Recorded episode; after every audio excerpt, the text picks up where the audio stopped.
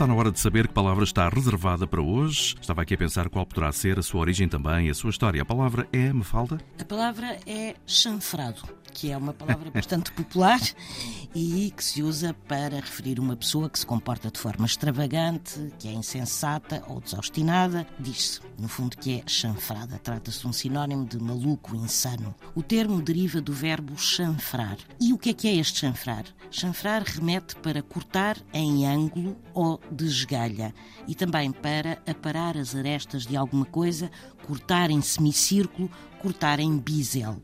E daí se aplicar a alguém que tem um comportamento extravagante, que é maluco. Porquê? Porque, tal como se corta em ângulo e em bisel, é como se o cérebro também estivesse cortado de esgalha. Esta e outras palavras do dia sempre em RTP Play. A edição é de Mafalda Lopes da Costa.